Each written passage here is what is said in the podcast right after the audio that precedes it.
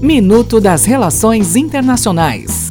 Olá, aqui é Adélio Araújo e essas são as notícias de hoje. Coreias. A Coreia do Norte lançou vários projéteis não identificados a partir de sua costa leste nesta terça, afirmou o comando militar sul-coreano. As autoridades sul-coreanas acrescentaram que estão monitorando a situação para verificar se haverá mais lançamentos. China.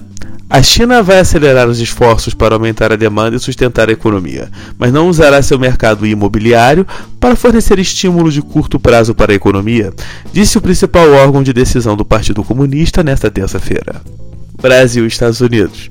O presidente dos Estados Unidos, Donald Trump, afirmou nesta terça-feira que deseja negociar um acordo comercial com o Brasil para estreitar os laços entre os dois países. A medida poderá solucionar disputas comerciais. O mandatário americano não deu detalhes sobre o andamento das negociações. Até o próximo minuto. Enquanto isso, aproveite mais conteúdo no portal seire.news.